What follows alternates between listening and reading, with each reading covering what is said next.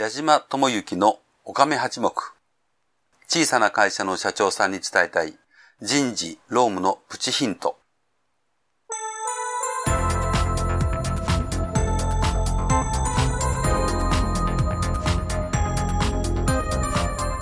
矢島智之のおかめ八目。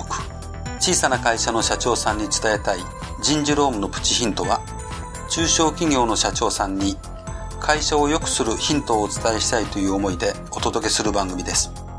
中小企業の社長さんにとって人事労務ほど難しい問題はありません。そんな難しい人事労務について、労務担当の経験が豊富な社会保険労務士、矢島智之が、会社の外にいるからこそ見える意外な解決策や経営者が気づかない見方をお伝えしていきます。皆さんこんにちは。社会保険労務士の矢島でございます。えー、前回まで就業規則のお話続けておりますが、今回も就業規則のお話でございます。今日は就業規則を作る場合においてですね、えー、基本的に考えていただかなければいけない項目、まあちょっとそういうお話をしたいと思っております。あの、就業規則を作りになられる企業様というのは、先にお話申し上げておりますが、常時雇われる労働者の方が10名以上の事業所でございます。事業場ということでもございますので、例えば、ご本社が100人、支店が30人、営業所が20人とかですね。もしそういう形になりますと、それぞれのところで就業規則を作りいただけなければならないということでございます。もちろん、あの、社員の方について差をつけないので、同じ就業規則というふうにおっしゃられても結構でございますけども、それぞれの事業上で作らなければならないという形になっております。えー、今日お話申し上げたいのはですね、その就業規則を作る際において、まあ、有効となるのはどういう作り方をした場合かということなんですけども、えー、前回お話しいたしました絶対的、えー、必要記載事項、えー、それからまあ相対的必要記載事項、まあ、そういうものを盛り込んで就業規則をまあ作ります。で、作って会社に持っていればそれで有効なのかということなんですが、まあ、あの、様々な法律上判例とかですね、そういう問題ございますので、えー、個々の裁判において有効か無効かという判断が、うん、過去に出ておりますけれども、ま、今回ちょっとその話は別にいたしまして、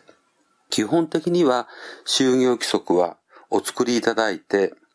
その就業規則を従業員の皆さんに周知していただいて、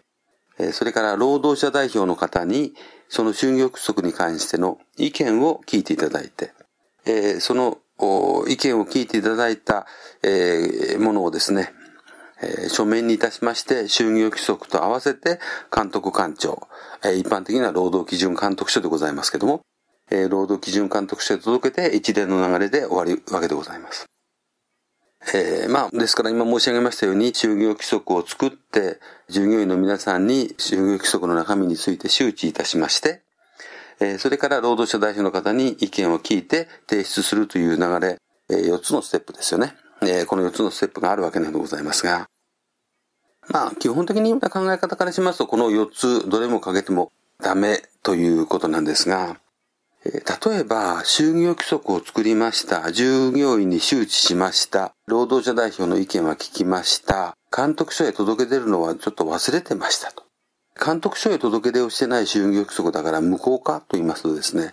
えー、過去からまあ、いくつか裁判があったわけなんでございますが、えー、そこまでやってある就業規則については有効であるという判断がされ、示されておりますので、まあ、あの、届け出をしないなんてもったいないことをしない方がいいとはいいと思いますが、えー、まあ、就業規則を提出するということは、あの、まあ、労働基準監督署側からすると、提出してくださいということで、提出してないと法令違反ですよということになるわけでございますけども、えー、法令違反なんですが、まあ、その就業規則は有効だという判断が示されておりますので、一つ覚えておいていただきたいと思います。で、あの、私が今日申し上げたい一番大事なポイントというのはですね、就業規則を作っって周知して意見を聞いて監督署へ提出するこの4つの中でですね、何が一番大事なのかということをお話ししたい。まあこれはあの、まあ私どものような社会保険労務士によっては、えー、多少見解の相違はあると思うんでございますけども、えー、私はですね、就業規則を作れるになられるのならば、えー、どうせ作るのならば、しっかり周知をされないと全く無駄ですよということを申し上げたいと思います。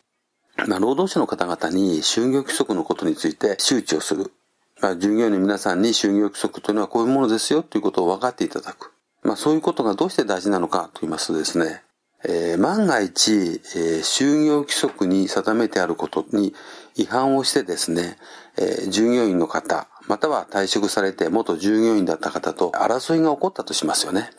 で、その時に会社側として就業規則に基づいて、えー、就業規則違反を主張するというんですかね。こういう点でその労働者の方は、えー、不十分だったと。就業規則に違反してたと。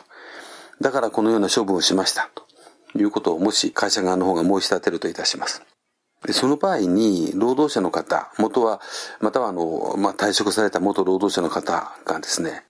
いや、私そんな就業規則見たこともありません。聞いたこともありません。えー、そんな就業規則ってのがあったんですか？と。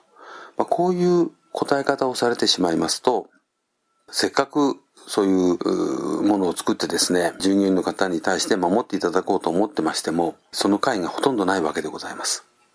周知をして労働者の方に知っておいていただかないと、そんなルールは知らなかったから、私がルールを守らなかったかといって、処分されても困りますという労働者の方の主張がですね、往々にして認められてしまうわけなんですよね。もちろん、その処分をするためだけに就業規則を作るわけでございませんので、え、就業規則で、え、いろんな従業員にこういうことをやってほしい、ああいうことをやってほしい、えこういうルールは守ってほしいという形をとってるわけでございますので、まあ、そのルールを守って従業員の皆さんがきちっとですね、働いていただいて、え一番いい結果を出して会社の業績も上がり、従業員の皆さんもたくさんお給料を取っていただいたりですね、まあ、そういう労働者側、えー、使用者側、双方にとってメリットがある形に就業規則が役立てばですね、これは大変、えー、就業規則を作った会があるということが言えるわけでございますけども、周知というのをしておりませんとですね、えー、もちろんその従業員の皆さんは知らないルールですから守るわけにはいきませんし、先ほど申し上げたように、もし争い事になったといたしましても、会社側の主張がなかなか認められても、認めてもらえないということが過去にいっぱい起こっております。まあ、あの、私どもですね、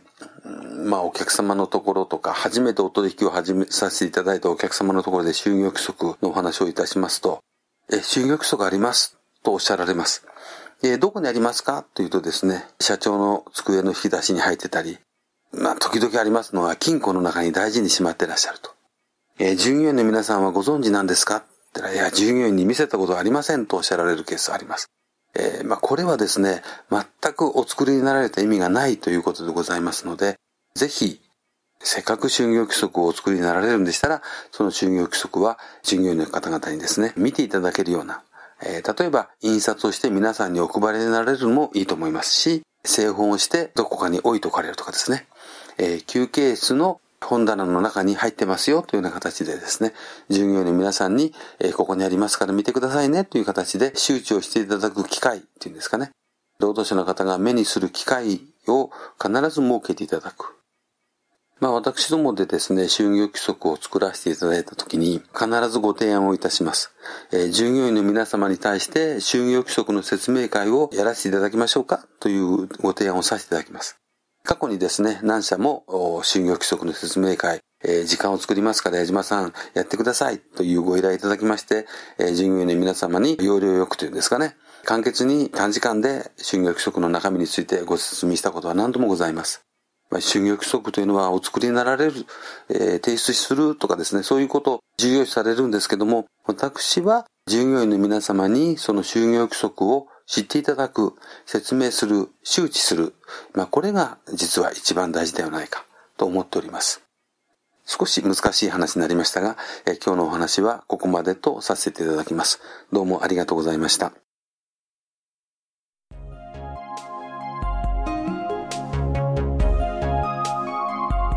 本日の内容はいかがだったでしょうかよかったというお褒めの言葉は好きですが、ちょっと違うんじゃないの？というご意見も大歓迎。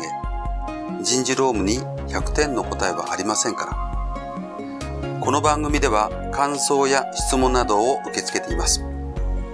また、矢島と番組をご一緒していただけるゲストも大募集しています。矢島社会保険労務士事務所のサイトにあります、ポッドキャスト配信ページのお問い合わせフォームよりお待ちしております。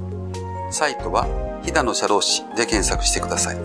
ではまた次回この番組でお会いしましょう。矢島智之でした。